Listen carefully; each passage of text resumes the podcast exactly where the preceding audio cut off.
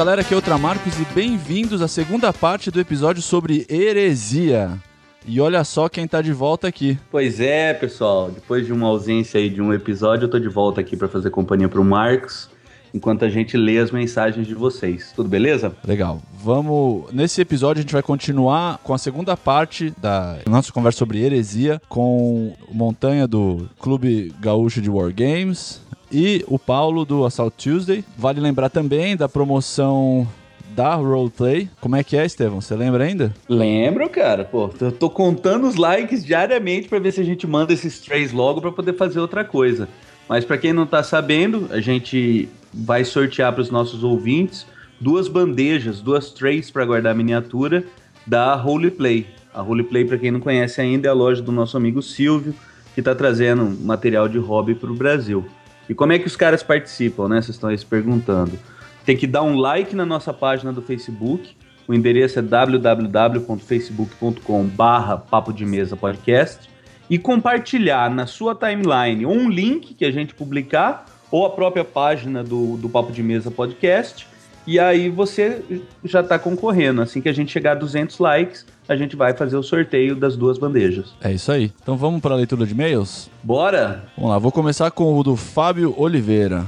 Só para dar um, um timestamp aqui, ele mandou no dia 23 de janeiro, então a gente tem um lagging aí razoável, tá, galera? Prezados amigos, sou Francisco Fábio de Warham, do Warhammer 40k de Fortaleza. Voltamos com um gás total em 2014, até o Érico Távora voltou a jogar, apelando direto com o Ben Blade e o IG dele. Nosso evento de pinturas foi bastante proveitoso, muitas pessoas oriundas dos board games adoraram e começaram a pintar os seus jogos. Conseguimos trazer mais três pessoas para o Warhammer 40k. Estamos gratos por demais pelo apoio do Papo de Mesa. Gostaria de agradecer em especial ao Estevão, pois fiz uma conversão do The Red Terror e o mesmo elogiou. Passei dois dias sem dormir. Temos uma única guerreira de Warhammer 40k em Fortaleza. Army Necron é Amanda Guedes. Pergunto: tem alguma mulher de, que joga 40k com vocês?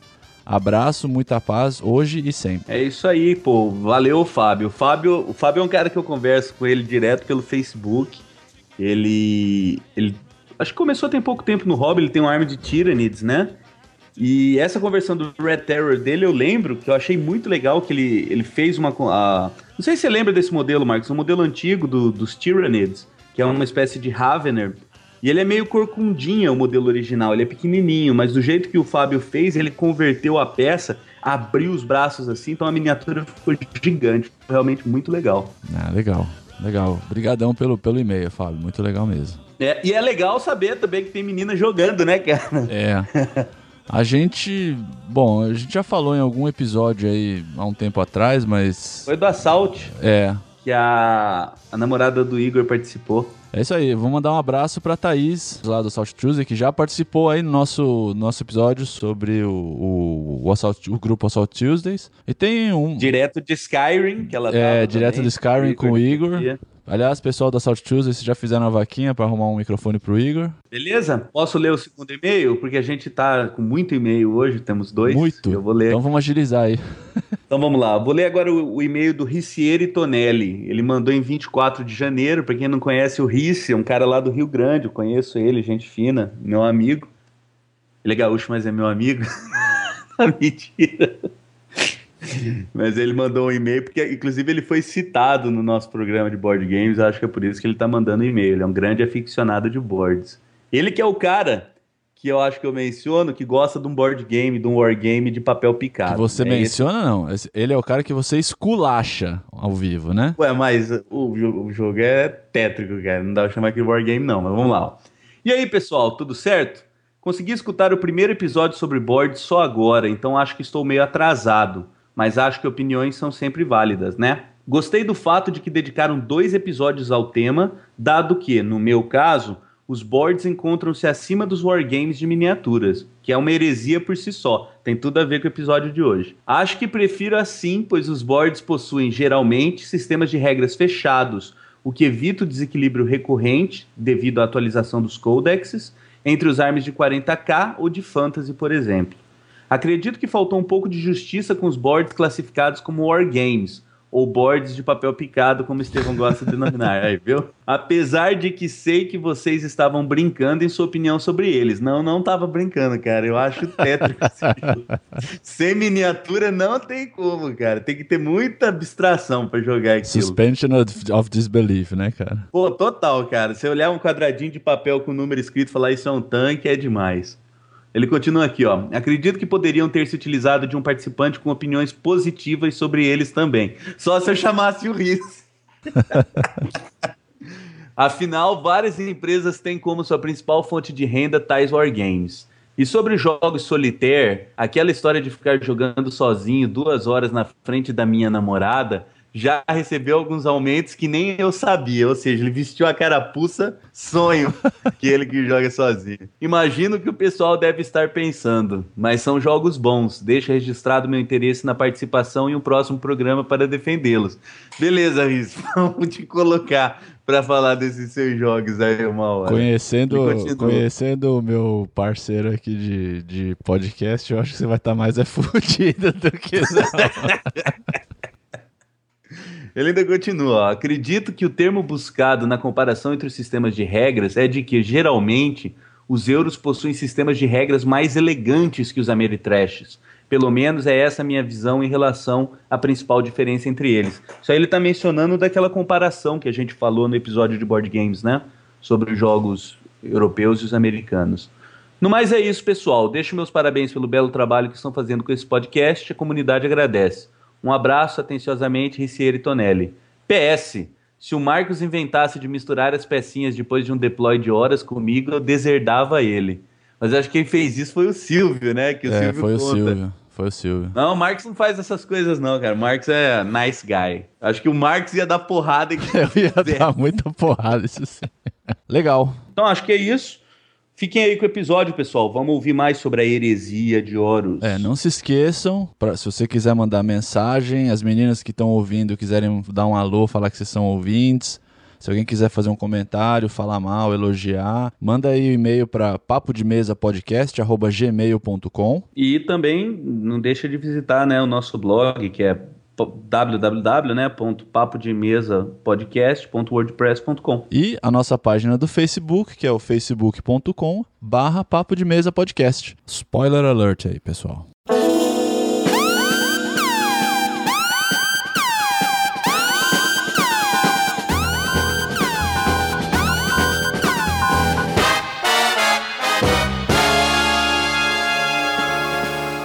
Vamos lembrar aí, quem está ouvindo, que tudo isso que a gente está comentando aqui está acontecendo, mas não está aparecendo nesse primeiro livro. Nesse primeiro livro do Horus Rising, a gente está acompanhando, está vendo o Horus, está vendo as coisas que ele faz. É que nem tu falou, é que daí dizer que é o Erebus, é que o Erebus, só para explicar, é o primeiro, é o First Chaplain dos World Bearers e ele se infiltrou nas legiões, mas não, ele não fez isso por vontade dele. A gente tem que explicar que o Erebus foi lá porque o Logan Ele foi depois, mandado. É, sim, porque depois é. disso ele simplesmente se tocou atrás de uma outra divindade, porque ele não conseguia aceitar que um universo podia existir sem a força do divino comandando atrás. E adivinha quem foi que abraçou ele, chamou ele de braços abertos? Os demônios do caos. E daí, Sim. depois de passar um longo tempo viajando pelo Arp, acompanhado de um demônio, lá no Eye of the Storm, lá no. Porque assim, o, o que acontece? Eye em Cádia. É. Em Cádia, eles descobrem os demônios. Os demônios chegam lá e se manifestam. E para esconder o que eles tinham feito, que eles tinham encontrado uma população em Cádia que louvava os demônios do caos, eles mandam dizimar a população humana de Cádia.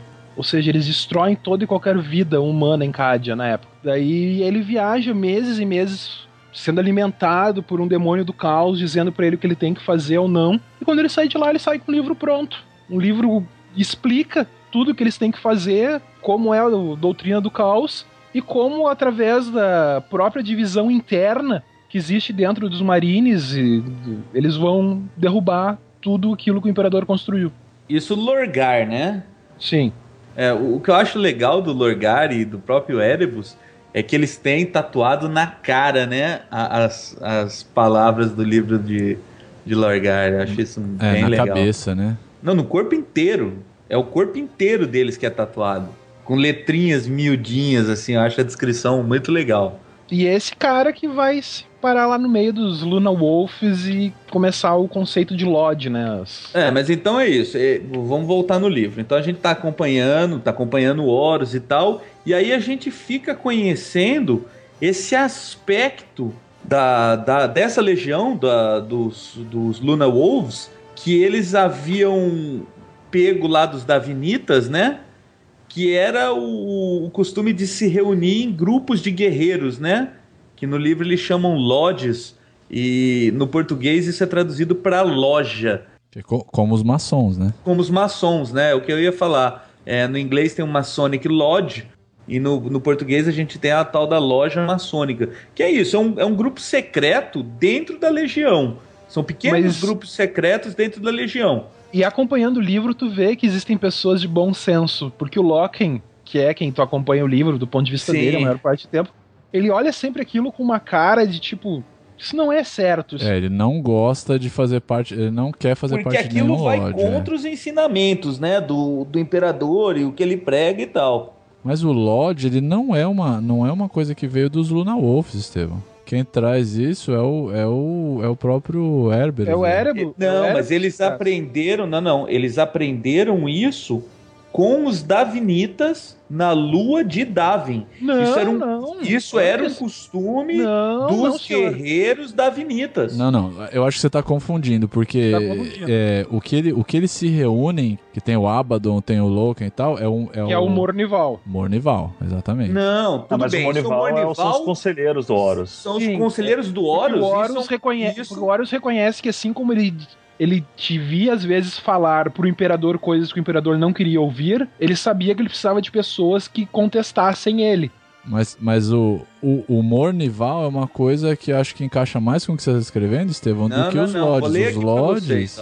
Peraí, deixa eu ler aqui então. Aguenta aí. Ah, mas eu, eu acho que os Lodges eles, eles vieram dos Davinitas, mas não os Luna Wolves aprenderam com os Davinitas. Isso, exatamente. Foi algo que os World Bearers adquiriram, o, Isso. É, é, adquiriram dos Davinitas e utilizaram nas outras legiões. Porque quando Loken vai ser chamado para fazer parte do Mornival, porque o Sejanos morreu, já existe um Lodge.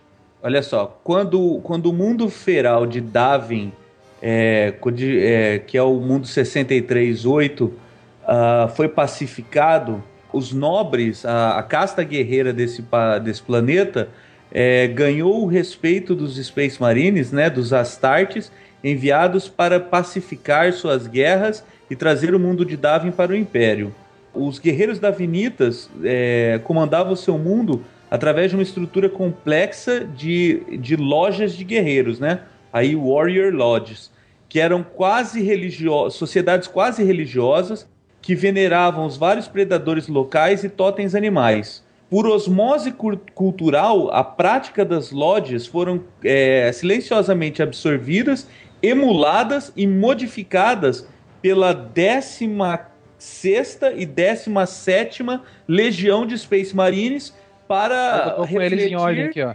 suas culturas internas. Sons of Horus e World Bearers. Entendeu? Então foi o seguinte: quando eles estiveram nesse planeta, eles tomaram contato com isso e levaram esse costume de volta. Mas é, esse costume do Lodge não veio dos word, dos word bearers. Eles aprenderam com os Davinitas. Tanto que quando o Horus fica mal, o Erebus, que também fazia parte desse grupo, também fazia parte, também tinha esse esquema de Lodge, ele fala: Ó, oh, pessoal, lembra lá em Davin? Então, lá tem aquele lance lá do. Tem um lance lá meio mágico que eu acho que vai trazer o Horus de volta. Ele dá um migué. Entendi. Não, aí faz sentido sim, porque. Entendi. Porque existe em algum momento do, do, do entre os nos três primeiros livros que, ele, que o Loken fala: não, a gente aboliu o uso de LOD, vocês não deveriam estar tá usando. Porque isso é, ia contra as orientações do imperador. O jeito que você colocou faz sentido sim. E ele leva, inclusive, tô vendo aqui, eu tô lembrando também, a, o LOD, que eu acabei de ler, que eles adoravam algumas entidades animais, né? E eles levam o Horus pro Lodge da Serpente, que é um, uma loja específica lá. Mas a gente tá, tá, tá já pulando na frente, a gente tá deixando alguns, eu acho que uns pedaços importantes da história. Que é, por exemplo, o- uma coisa que eu achei muito legal, que eu comentei logo no começo do programa, é como esse livro é uma tragédia anunciada. Porque você vai conhecendo personagens que você já ouviu falar ou que você já conhece sob uma luz diferente. Que é o o primeiro Abaddon, deles, né? e claro, é o, o, o, o Horus, mas o outro é esse que o Marcos acabou de falar, o Abaddon. Você vê um Abaddon completamente diferente do que você espera, O cara. Abaddon é muito legal, né, cara? Ele não Ele é um era ainda legal. o The Spoiler. É. É, ele, ele, ele ainda não. Assim, ele tem uns momentos meio babacas, mas ele é um cara bem legal. Ah, Né, não, você- não. É, eu, eu digo assim, ó, que pegando a personalidade dos quatro que fazem parte do Mornival, ele é o mais babaca. Olha assim, tu pega gente que nem o Loki e o Torgadon, que são muito legais. O Little Horus até que é divertido. É, Olha, é, Horus tem, é tem nada, momentos. É, Ele o Little Horus é o que é o nome dele fala, né, cara? O Little Horus, o problema do Little Horus, a meu ver, é que ele foi arrastado pelos acontecimentos, né? Ele é um cara que, que não teve força suficiente pra virar pro Abaddon e falar não na hora que a, que a merda pega no ventilador. Dos, num dos contos do, do Shadows of Treachery, que é sobre o Little Horus, ele, tem, ele sonha. E Astarte não sonha, né? Marine Ah. não sonha.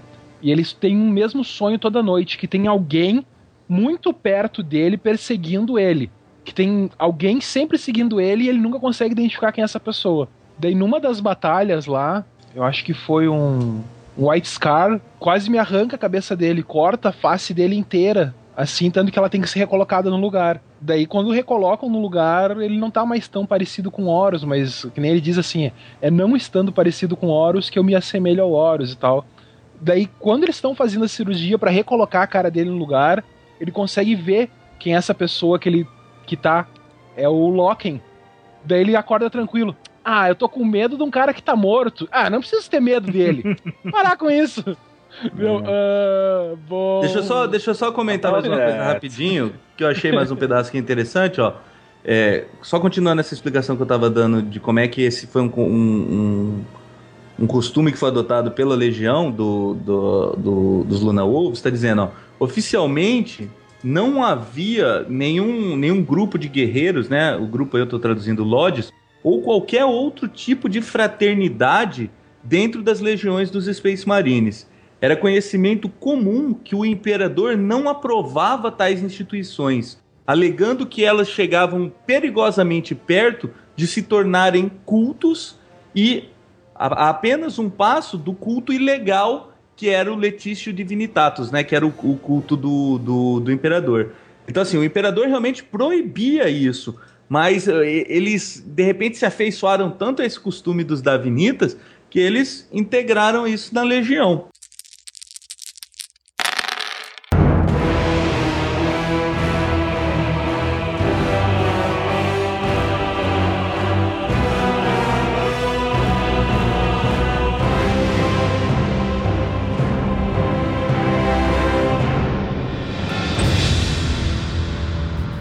Mas aí, voltando à história, o que eu ia falar é isso: que o grande mote do, do Horus Rising é isso. É você ver a ascensão do Horus enquanto líder e ao mesmo tempo ver a coisa descambando. Porque o, o que acontece, a meu ver, nesse livro, que, que é a coisa mais importante que o, o Erebus faz de cagada, é toda aquela confusão que ele apronta junto com os Interex. Nossa, cara, Interex é uma das partes assim que você fala, é, é aqui.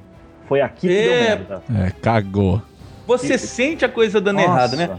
Porque até então a, a gente acompanhou a campanha, a gente viu aquela primeira grande batalha, e aí você se vê fisgado pela, pelos, pelos Luna Wolves, e aí você vai acompanhando uma segunda batalha deles contra umas criaturas aracnídeas num, num planeta onde é, eles vão Blood atender um Angels. chamado de socorro dos Blood Angels, né? Isso, E aí eles chegam lá- fudido. Juntamente com os Emperor's Children, que esses sim são os babacas. Tem um outro legais lá, vai. Que, que- mano, qual que é o nome do babaca? Do babaca mesmo. É, o Ah, líder, o né? Eidolon. Eidolon. Eidolon. Eidolon. Esse é um babaca, né? Um, um cretino. Não, mas ele é tosco. Se acha, ele, né? ele é, é vilão de desenho, porque ele é um babaca, mas ele só se dá mal. Sim, ele, Vilão de ele, desenho é ele, ótimo. ele toma umas enrabadas à torta Mas direita. eles têm aquele cara lá que é o espadachim fodarástico. lá, Lucius né? Eternal. Lúcius, Lúcius. Até hoje tá aí. Que vai virar, que, que, é, que é o que eu tô falando. Você vê personagens que te são conhecidos, como Lucius the Eternal, sob uma perspectiva completamente diferente, quando ele ainda não era um tarado da cara toda retalhada. Não, É, mas você ele, vê ele mas começar já a era, um- ele já era um babaca. É, mas ele começa a se retalhar ali. Mas aí o, o, o que eu ia falar, que é o grande desdobramento de- desse conflito com os aracnídeos, é que no momento que eles estão terminando o serviço lá, chega essa raça, os Interex, e convida esses caras para ir com eles até o planeta deles. E, o, e o Horus vai lá cheio de boa vontade, né? É que é bem interessante, o- quando eles chegam nesse planeta para atender o- o- os Blood Angels, no primeiro momento eles estão vindo sinais de, tipo, é, satélites emitindo sinais de rádio. E, tipo, parece que é só som, é só música ou só barulho, não, não tem nenhuma mensagem por trás. Aí eles descem lá, vê que os Angels tomaram um pau de uma raça de aracnídeos que, embora extremamente agressiva, não tem tecnologia nenhuma, né? São um pouco mais do que animais. Eles, falam, beleza, vamos salvar os irmãos, né? E vão lá e dizimam com as aranhas. Quando chegam os Interex, eles falam: Olha, o negócio é o seguinte, vocês não viram os beacons que a gente deixou por aqui? É, é um aviso, é para deixar esses bichos de boa. Eles tinham um grande império, eles estavam massacrando uma galera, a gente quebrou eles, tirou a tecnologia, mas resolveu preservar a vida deles, deixando eles viverem nesse planeta. E os beacons são um aviso para ninguém se meter. Por que, que vocês des- desceram lá? A raça era chamada de Mega Aracnídeos. Super criativo. Super. Nota 10 pra criatividade dos caras, né, como é que a gente vai chamar um- umas aranhas gigantes, né? Mega Aracnídeos. Se bem que dinossauros também não é exatamente o nome criativo, né? Falar lagarto gigante, né, cara? Enfim. Mas aí é isso, né? Aí eles vão, vão, acompanham os Interex até o planeta deles. E estão lá numa, numa celebração, né? Porque ele- eles têm aquele. Os Interex se surpreendem em, em- em reencontrar a- os seus é, antepassados, né? Por assim dizer. Que eles, eles são, a gente já comentou um pouquinho antes nesse programa, eles são uma raça variante dos humanos. É, o Monte até falou que eles estão misturados com Elder, né? Na verdade, é isso que os. É isso que os Luna Wolves estão lá. Eles estão lá olhando e percebendo muitos resquícios de cultura Elder entre os caras. Então, É, esses mas caras... mesmo assim, você percebe que a todo tempo o- o- os outros caras, né, estão pressionando o Horus. Não, vamos destruir esses caras, eles são alienígenas, ou eles estão em conchavo com alienígenas. Mas o Horus não, cara, o Horus tá ali de boa, o Horus estava ali realmente. Tô aberto pra discutir, né? É, É que querendo desse trazer ponto, esses caras o- de volta pra humanidade. Os Interex, eles são um mini império, prim- é, é primariamente humano, mas com várias outras raças que não são servos, são aliados. É quase um conceito de tal, né? É, é bem o conceito de tal, do bem maior. E tem esse, esse esquema que eu tava falando do som lá, do- dos satélites. é, Os Interex, eles têm uma língua humana, mas tudo é acompanhado de música, porque eles dizem que a música seria como uma, uma linguagem universal. Então eles terem a voz mais a música auxilia eles a se comunicarem com os outros. E assim, na verdade, eles não, não, não chegam de se misturar com Elder, eles não são uma raça híbrida, Eles não. tiveram um contato eles com tiveram Elder. contatos com Elder. E aí que tá o grande mal entendido, e aí que você vê Ah. como a coisa quase fluiu pra, pra dar certo, né? Porque a, o, o Loken, né, que é esse personagem que a gente tá acompanhando, que é, que é que somos nós dentro do livro, É, um- é ele- um, é um ótimo diálogo esse do Loken. é, ele tá conversando com um guarda, né, da, da raça dos Um dos Interex, comandantes deles um lá. dos comandantes, mais ou menos o equivalente dele, né? Sim. E o, e- e o cara tá dizendo que não, que eles estão se entendendo e, e ele finalmente percebe que os caras, os Interex, estavam receosos, porque o tempo todo eles estão meio assim, rola uma tensão, né? Tipo, Eles querem saber, tipo assim, como é que Tipo vocês namorado pelo novo. Warp? É, é, mas tipo vocês namorado novo. É. Quando você quer dar aquele primeiro beijo, mas não sabe como é que vai, não sabe. Eles eles estão naquela tensão pré, vamos nos abraçar e deixar rolar. E aí o Loki entende que, o, que os Interex estavam com receio deles estarem contaminados pelo caos. Porque aí que tá, até então o Império não conhecia o caos. Se o Imperador conhecia, ele não tinha passado esse conhecimento.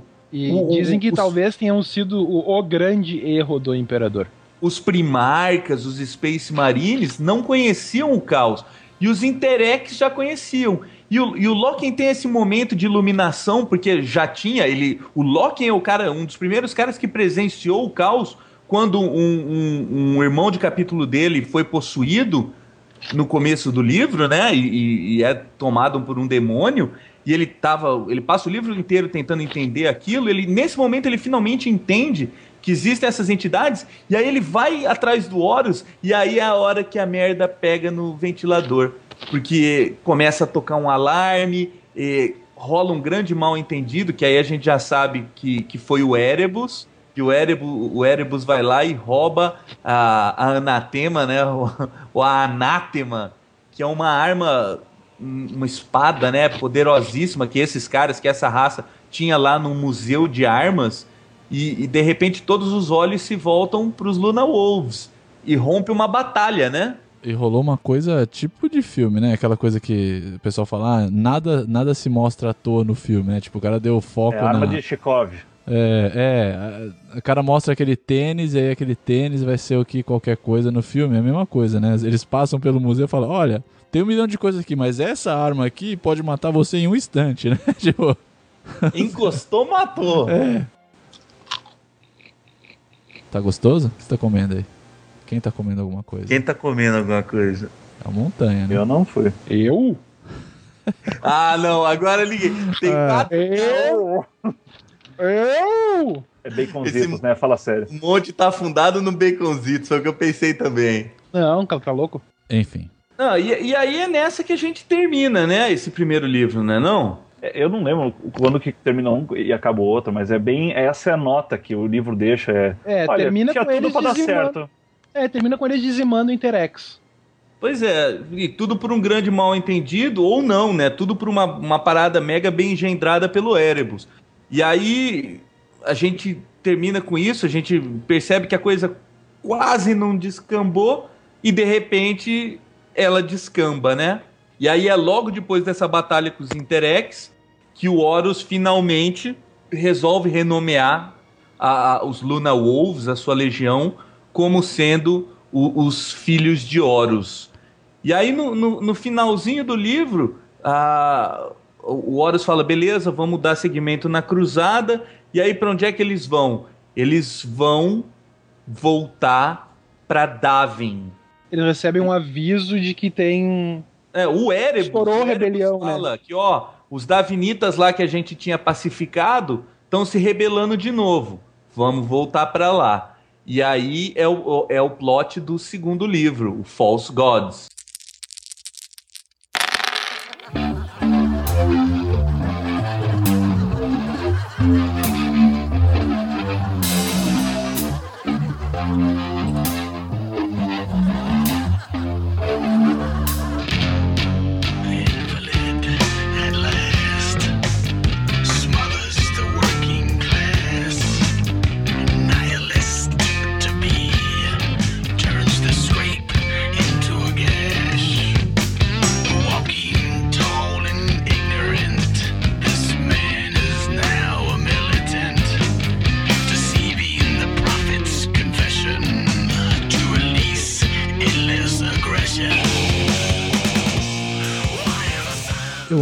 Tenho para mim, talvez eu realmente esteja equivocado, não tô querendo aceitar, mas ainda tenho para mim que o que o Lorgar foi influenciado pelo Erebus, cara. Não, tem um pouco disso, tem um pouco. O que, é, o, o, que rola é assim: o, o Lorgar ele passa por muito tempo de dúvida. Né? Acontece que tem duas pessoas que, além do Lorgar, ficaram muito ofendidas. Que foi o Corfaeron, que era o, tipo, o mentor o do, dele, do, Erebus, né? o pai adotivo do Erebus, do Erebus não, do, do, Lorgar, e o próprio Erebus, que era o primeiro dos Chaplains, né? É, quando o Lorgar tá pensando, ele, tá, ele tem uma crise existencial ali, ele se rende a esses poderes aí, ou ele se mantém fiel ao Imperador? E o Erebus e o Corferon são os caras que falam: não, cara, o Imperador cagou com a gente, vamos voltar para a fé antiga de Coaches, vamos, vamos venerar os deuses antigos e espalhar a verdadeira palavra o Deus, é, o Imperador Deus que a gente venerou é um Deus falso.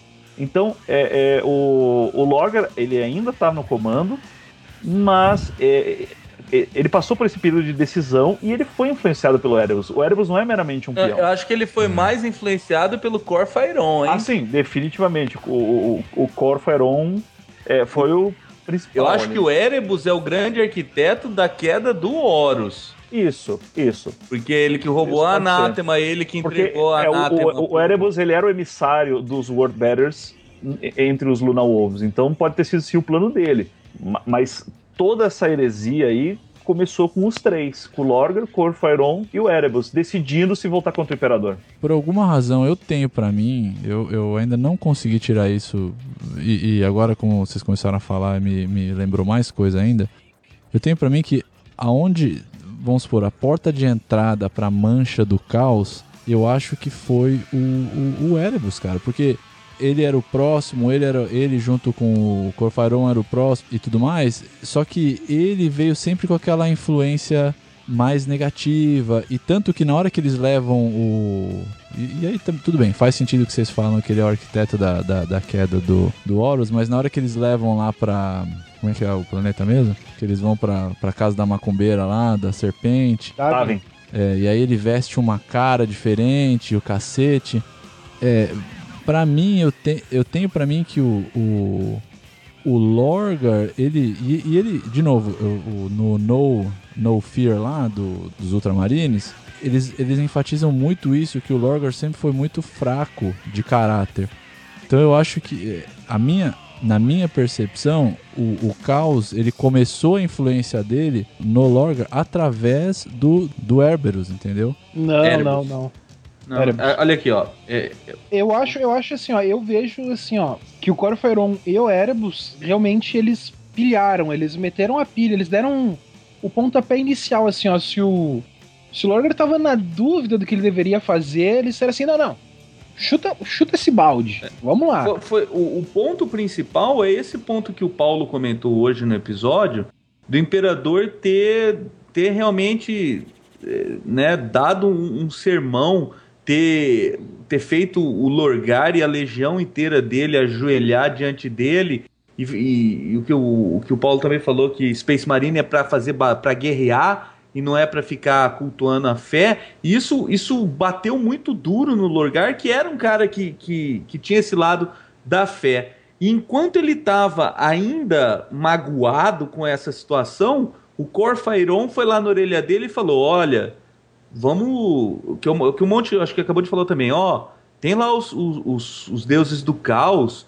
Os deuses do caos, eles, eles gostam de serem deusados. Eles gostam da, da nossa devoção. Vamos, vamos girar essa nossa adoração para alguém que, que vai valorizar isso. E aí o, o Corfairon foi envenenando o Lorgar. Foi envenenando o Lorgar, foi envenenando o Lorgar, até que chegou um momento que ele, putz, é mesmo, você tem razão, e vambora. Né? E, e ele acaba caindo. Mas assim, o Erebus em si, ele foi o agente do Lorgar junto com o- os Luna Wolves. Agora já Sons of Horus. Porque eu, eu só eu só insisto nesse ponto porque no te, talvez também seja um pouco de des- descongruência de texto ou coisa assim. Eu achei que ele tinha muita autonomia para ser um Minion como ele foi na hora da, daquela transição do Horus no no Warp, na recuperação dele depois do, do incidente do Anatema, entendeu? Porque ele caso, foi com essa tinha- missão, né? ele já tinha essa missão. O, o Lorgar, o Lorgar planejou, ele e ele, e o Corfairon, eh, eles planejaram muito bem a heresia. Eles sabiam, na verdade, eles tinham como objetivo, tanto que foi o que o, o Lorgar fez, ele chamou, ele chamou o Erebus e disse assim, ó, reúna todos os chaplains, reúna todo esse exército de chaplains que a gente tem.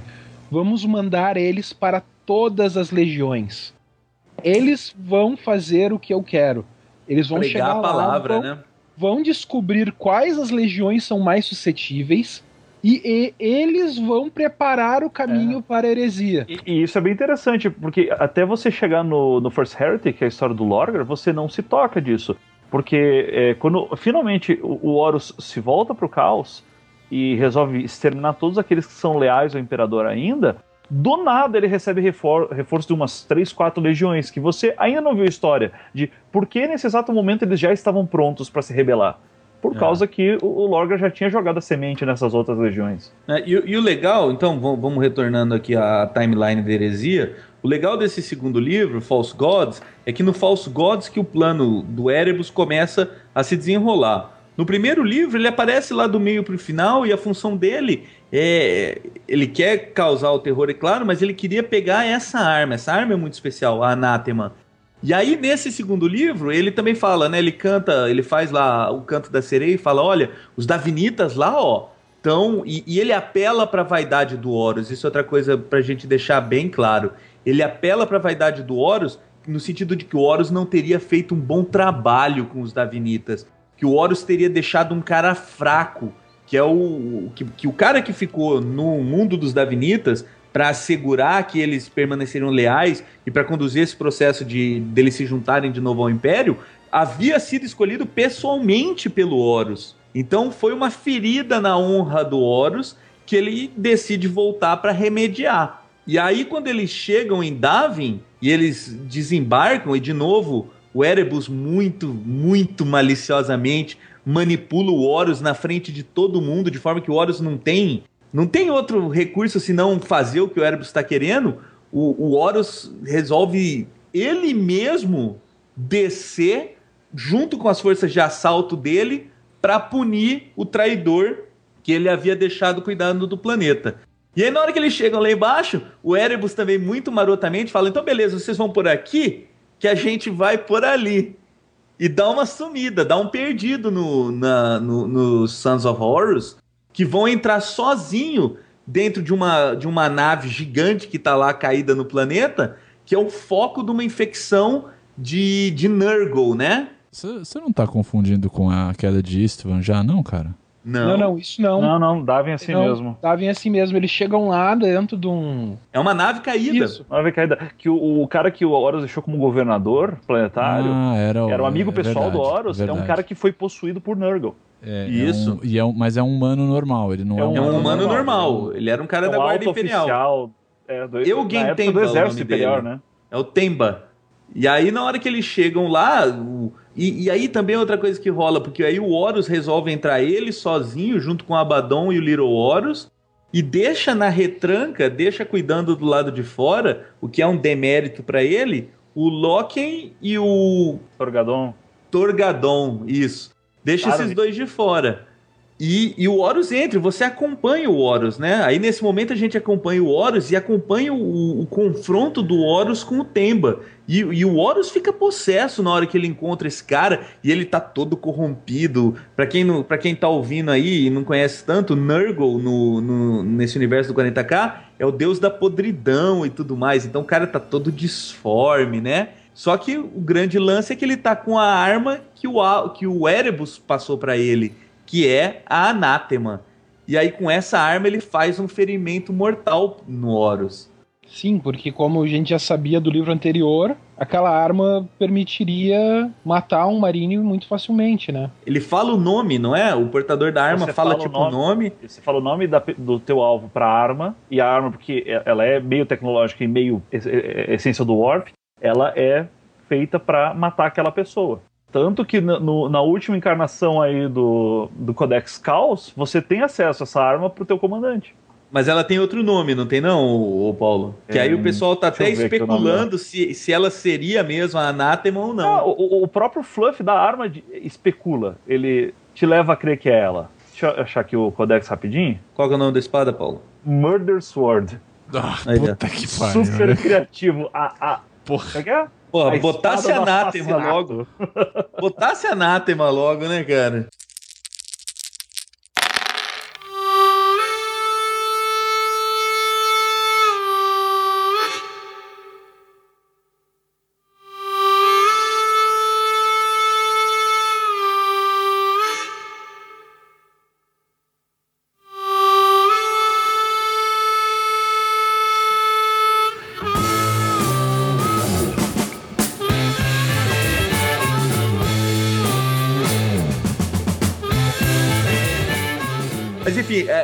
Esse trecho eu acho muito legal, porque é daí que sai uma frase que para mim é muito marcante desse livro, que quem fala é, é a, a, pessoa que, que... Uma coisa que a gente não está mencionando, que desde o primeiro livro tem, uma, tem umas figuras aí acompanhando a cruzada, que são os poetas, os escritores que foram enviados para. Como é que eles como é que eles chamam eles mesmos? Remembrancer. Remembrancer. Remembrancer. Os lembradores, mais ou menos. Inclusive, né? a, a grande, o, o grande momento, pra mim, o grande momento em que o Horus oficializa que já era. É quando ele chega lá e mata. É, não, vem cá, eu vou te dar uma audiência agora. Plá! Ele volta diferentão. Mas é, a, a, a Remembrancer, que tá fazendo a crônica do Horus, né? Ela fala essa frase, né, ela fala I was there the day that Horus fell. Eu estava lá o dia que o Horus caiu. E, e essa frase, ela é muito forte, cara. E, é o que acontece, né? Porque aí o Horus sai de lá envenenado pela arma e cai. Ele começa a morrer. E aí, desesperados, por uma coisa que a gente hum, acho que não comentou, não sei se também pode não ter deixado claro, é que as, as legiões, especialmente as legiões do Horus, né? Os filhos de Horus, eles endeusavam o Horus. O Horus era muito querido por todos eles. Então, diante de, de, dessa quase morte aí, ele tá morrendo, o Erebus chega lá e fala assim: Olha, acho que ele vai morrer se a gente não levar ele ali pra, pra loja da serpente. Lá eles podem fazer. do lado. É, né? Uma cumbeirinha ali. Eles têm uns espíritos e tal que vão salvar o Horus. E, e nesse momento o, o, o Loki não tá ali pra ser a voz da discórdia, né? Acho que o Torgadon também não tá. E quem acaba decidindo é o Abadão e o Little Horus. E Que o não Horus é tá. banana, né, cara? O Abadão. Sabadão sertanejo. O Abadão sertanejo. Ele é levado pelos acontecimentos e concorda. E aí o Horus é trancado numa câmara, onde ele tem uma viagem lá psíquica por dois ou um, por um. Não lembro quanto tempo, é um, é um tempinho, né? E aí, quando ele sai de lá, ele já tá mudado, ele já tá corrompido pelo caos, ele sai Só diferente. Tem duas coisas é, importantes que acontecem nessa viagem, né? Quer dizer, umas três. Uma é que o Erebus começa a visitar ele nessas visões, né? Porque o Erebus tá ajudando a corrupção do Horus. O Horus tem aquela visão da Câmara dos Primarcas é, lá no passado, quando o Imperador estava no início do projeto. Né? O, o Horus ele presencia a abdução pelo caos. E nesse momento, o, o Horus ele é visitado pelo Magnus, que não tinha nada que se meter ali, né? É, esse é o mal do Magnus, né, meu? Se mete onde não deve. É É, ele quer Stalker, fazer né? o bem, mas se deu mal. Free Talker, você falou? Não, o Stalker? Ah, tá. Free Talker Eu sou eu. Free, free Talker. né? E aí o, o, o Horus, quando, quando sai desse transe, ele, ele tá irremediavelmente mudado. Ele volta pra nave pra recomeçar a cruzada, mas aí já foi. Aí ele já tá virado pros deuses do caos. E a Anátema, essa espada aí, o, o Loki pega ela, né? O, ne- nesse ínterim, enquanto o, o, o Horus está viajando e está sendo corrompido pelo caos, o Loki está tentando descobrir o que, que teria causado o ferimento. E ele encontra a arma, né? Descartada lá no lugar que o, que o Horus enfrentou o Temba. E, e leva de volta para a nave. E depois essa arma é dada pro Fulgrim. Por primarca dos Emperor's Children. Não, Não, é, não. O Fulgrim O Fulgrim- leva ela. O Fulgrim, Não. ele, ele, é- ele, Ele é, é entregue- por outra espada. Exato. A, a arma é entregue pro Fábios. Mas não é essa espada que vai possuir o Fulgrim, é uma outra. Não, não, tudo bem, mas a, a anátema, o, o, o- da hora que o Fulgrim tá indo embora, o, o Loki vê a anátema com ele. Não, ele vê uma outra espada parecida. É a anátema, cara, eu acabei de ler esse livro.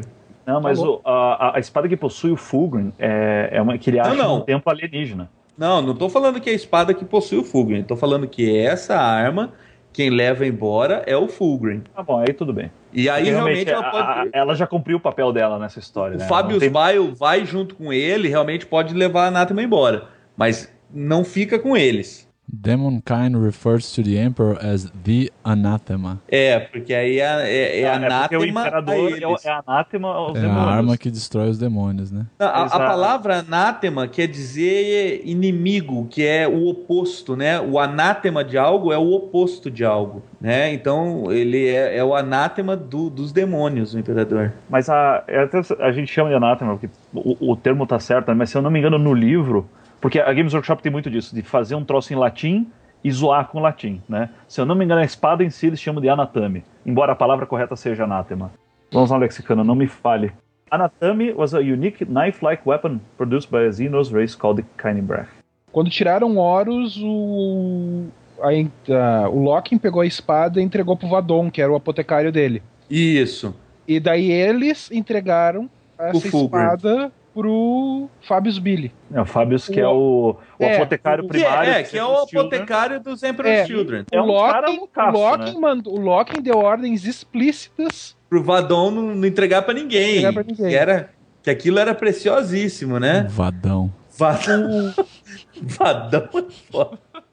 O Fabius chegou com o Warmaster Seal, né, pro Vadon e disse: Olha, eu tenho ordens de retirar eh, essa espada que está contigo e entregar ela pro Fulgrim.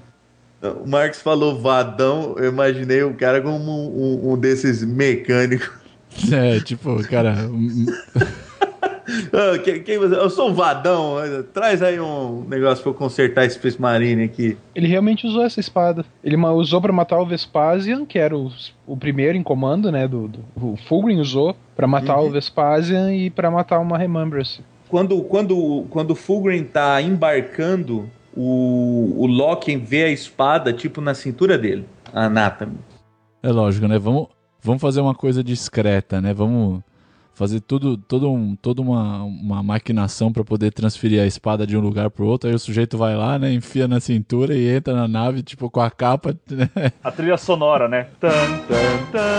É, exatamente. Mas vamos lembrar que era um primarca, né, cara? Não era um outro bostinha qualquer. She's in love with herself. She likes the dark.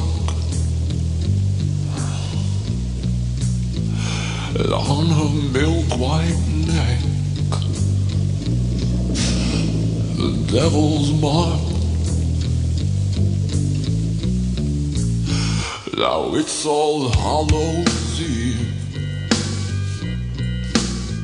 Agora o próximo passo é Eastman 3, né? É. Que é foda pra caralho. É o Galaxy in Flames. Galaxy in Flames. Exato. Que as, as duas. Que são três batalhas no sistema de Eastman, né? Tem a primeira, que é a, a razão pela qual as legiões se reúnem no sistema. A segunda é a- aquela limpeza dos leais. E por último, o massacre. Que o, o que eu acho mais legal ne- nesse livro é ver o, o Angron passando o carro, né, cara? Nossa senhora. One Man Army. Angron é, do, é o do World Eaters. World Eaters. World Eaters, né? O loucão. Ele que é o, ele que é o gladiador, né? Que tem. Isso. Isso. Os implantes. Esse é, é legal demais. Não, e o, o que é legal, eu já falei isso também no programa de hoje, vou soar repetitivo pra caramba, mas eu, eu, eu adoro, cara, quando eu leio esses livros, eu fico imaginando no jogo, né? Pra mim, uma coisa é a contra- contraparte da outra. Aí, esse E aí, cara tem quando- miniatura, bicho. Pois é, Esse quando a cara tem Forge miniatura e tem a regra, né? miniatura, Eu achei incrível. Sabe que tem regras regra, dele? Eu não e ele acho tinha uma tudo isso. regra como demônio já, né? Não, não. Deixa eu ver. Não, Da saiu, primeira vez. Da primeira Da vez, saiu primeira ele como vez que saiu o. Apocalipse, Como saiu demônio. uma saiu- regra pra ele ser usado no Apocalipse, como demônio, como Demon Prince. Ah, saiu agora no, no Apocalipse? Pô, ele ser Não, no Demon primeiro Prince Apocalipse. É, é, é minimizar o papel do cara, não é não? Eu, eu diria que ele devia ser um full demon, não um Demon Prince, né, cara? Mas ele é, ele é um Demon Prince. E uma coisa que, o, que os caras sempre comentaram, né? Porque eu sempre falei que um dia essas iam sair. Um, um- que me sacaneou à época foi o Stream. Inclusive, vou deixar registrado aqui então. Que eu falei que iam sair os Primarcas em miniatura. O Stream duvidou. E aí, assim que saiu, eu fui lá e dedo na ferida. Falei, aí, Stream, você não duvidou? E nós já estamos aí no, no segundo Primarca. E vão sair mais. Eu tô esperando com o. Mas então, Paulo, conta aí do conta aí do Galaxy in Flames que Bom, Galaxy in Flames começa com é, o, o plano do Horus, né? Já que ele já resolveu, ele vou me rebelar contra o Imperador. Ele se junta com outras legiões que também estão à beirada do, da rebelião, que não é muito bem explicado por que, que eles estavam prontos para a rebelião. Agora a gente já sabe, o Lorgar estava influenciando todo mundo, né? Jogando uns contra os outros. Então ele se junta com os World Eaters, do, a Legião do Angron, que são basicamente os caras que destroem tudo que- o que vem.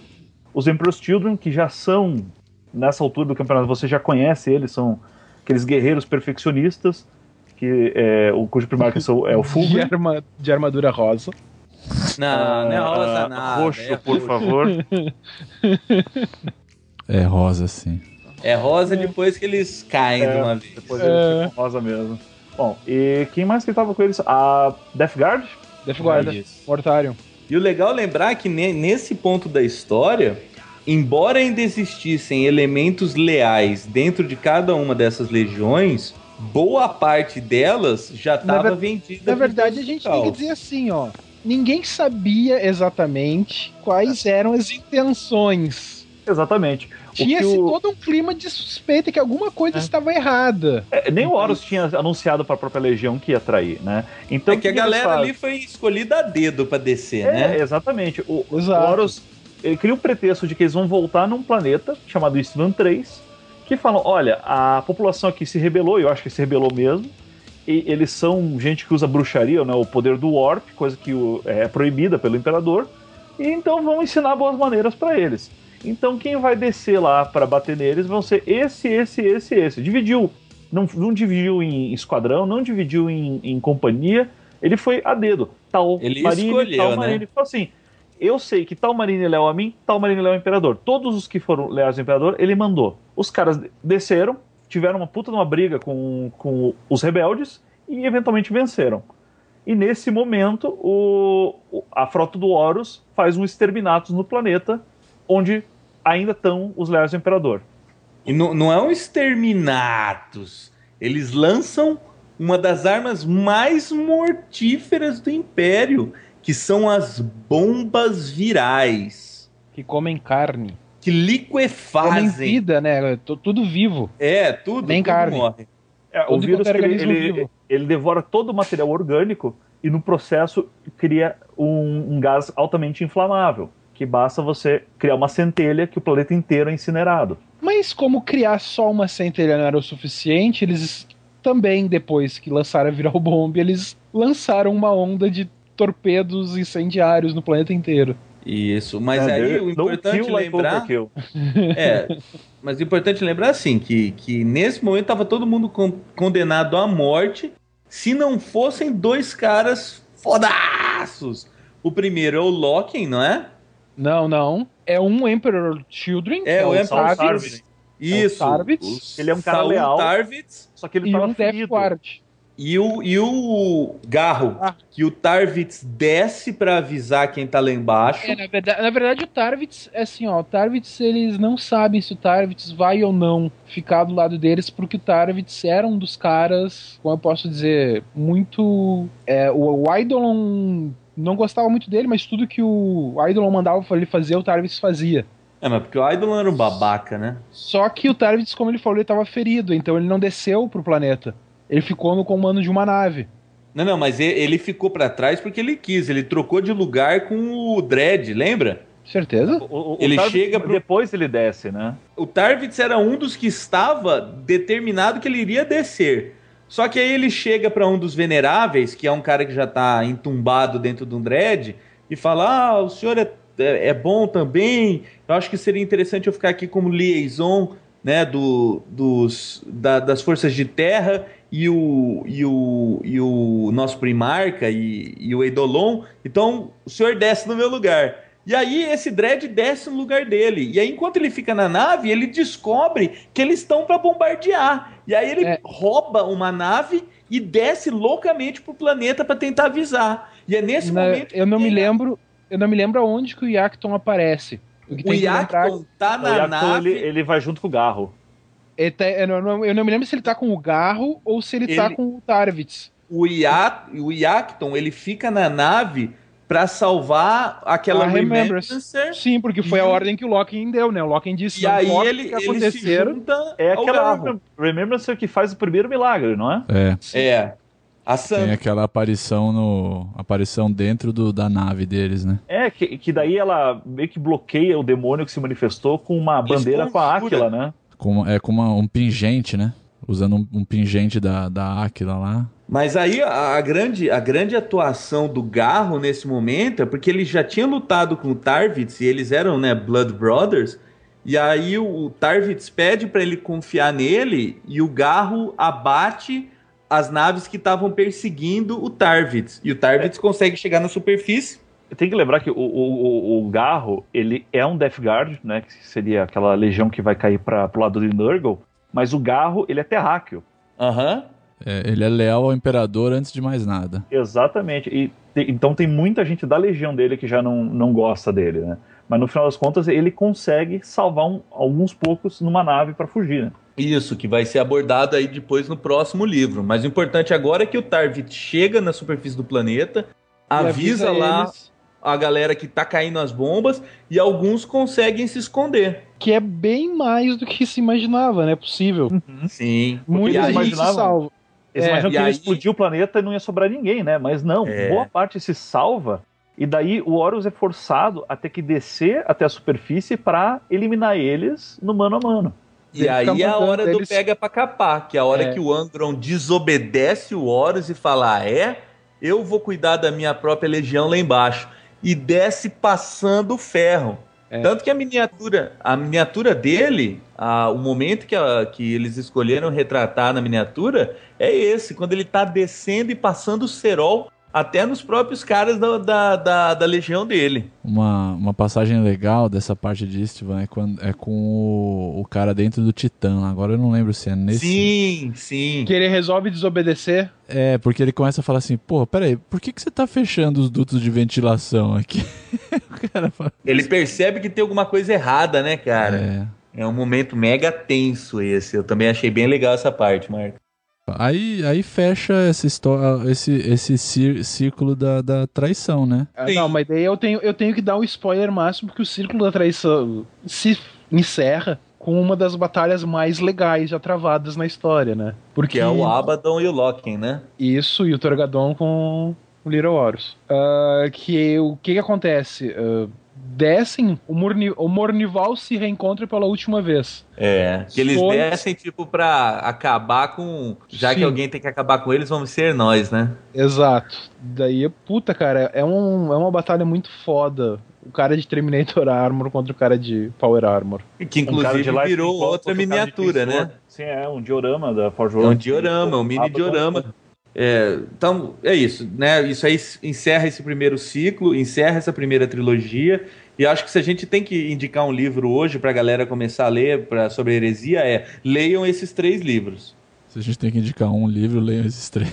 É, porque é uma trilogia, né, É cara? aquela história, tu não pode indicar pra ler só um livro do É, Senhor Anéis, tem que ler os dos três. Anéis, é o que eu ia falar. Você vai falar pro cara, não, ó, lê só o terceiro livro. Mas um, só pra falar de, de, de heresia ainda, cara, eu queria dizer isso, cara, que eu, eu tô muito pilhado agora pra jogar essa tal de heresia. Mas jogar essa tal de heresia?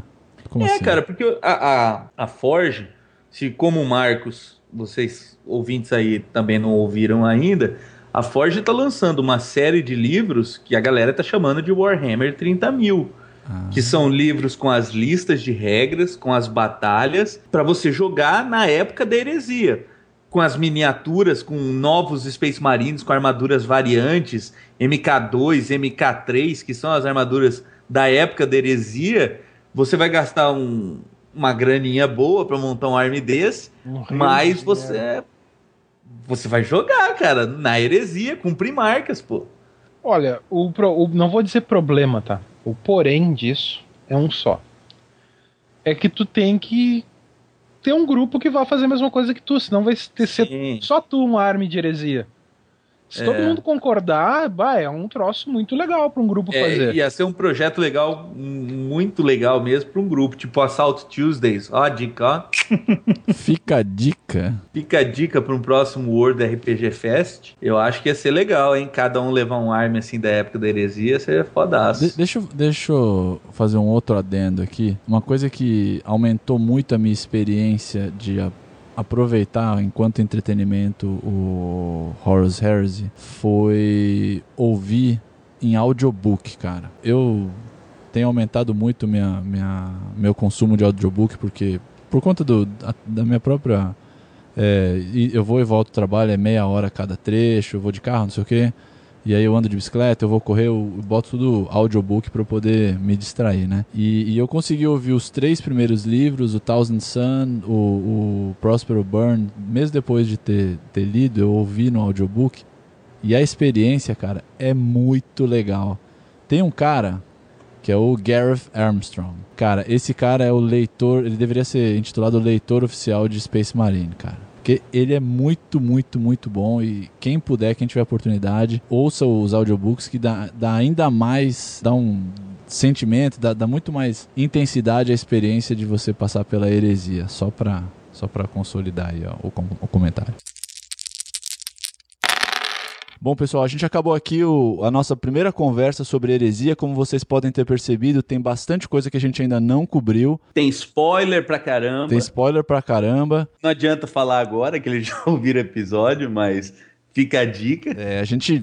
Eu, eu imagino que a gente deva abordar de novo esse assunto mais pra frente. Não se esqueçam da nossa página www.facebook.com barra papo de mesa podcast. E o, o blog, que é www.papodemesapodcast.wordpress.com. Vamos dar uma força aí nesses likes, pessoal, pra gente chegar logo nos 200 e sortear as bandejas de miniatura. É, não aguento, não aguento mais falar sobre essa promoção, quero falar sobre outra coisa, cara. Pois é, cara, a gente tem outras ideias, outras promoções pra fazer, mas não dá pra atrapalhar e atropelar as coisas embolar tudo. E, e só fazendo um gancho aí do que o Marcos falou, é isso, né? A, a heresia é um assunto mega extenso. A gente só arranhou a superfície desse assunto. A gente deve voltar a falar sobre heresia. A gente vai trazer mais gente para papear com a gente sobre isso. E a gente espera que vocês tenham gostado. Mandem um e-mail pra gente, papo de mesa podcast@gmail.com. Um abração, até a próxima. Até mais.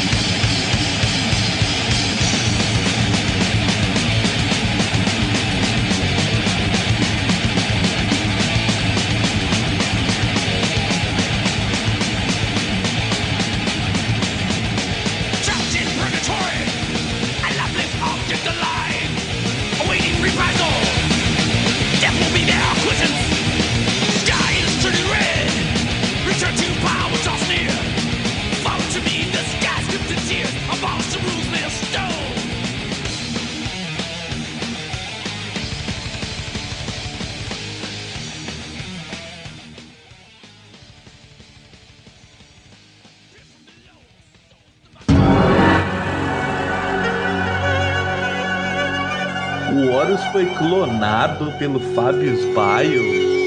Várias e várias vezes. Putz, cara, que droga, meu. A saga do clone é a pior coisa da história Não, do Homem-Aranha. Não, cara, foi uma Mas novela então- muito boa pra Globo. Ah, Eu, eu tenho que te dar agora uma notícia então já. O Abaddon só criou a Black Legion depois que ele caçou todos os clones e destruiu todos os clones. Pô, tá bom aí esse Abaddon, hein, cara? Caça- Matar os clones do Horus, meu. Foi a grande Pô. missão dele, foi, o, foi quando ele virou o The Spoiler. Ele decidiu que nada ia sobrar do Horus. Entre ele e o, e o título de War Master. Exato. Uma das coisas que ele fez foi caçar o Billy. Ele matou um dos clones do Billy? Billy, Billy, É, maluco? Billy? Fabius Bile. É o Billy. Chama ele de Billy. Billy Jean, stop my love. Ah, um monte o- é íntimo, cara. O Bibi. Billy é lá na- no Rio Grande. Ele caçou É. o Fabius e destruiu todos os clones. E o corpo do Horus. Pois é, mas putz, cara, que droga, né? Caída, Você vê, né, meu? você vê que a GW chupinha tudo, né, cara? Até o que tem de ruim. Fala até o final da heresia, cara. Como é que é? Dá pra falar até o final. É, mas a gente tem que, tem que encerrar em algum momento, cara. Não é assim também, meu. Tem outra vez. A gente, vai, a, gente vai, a, gente, a gente grava de novo, Paulo. Calma, calma, calma. Ô.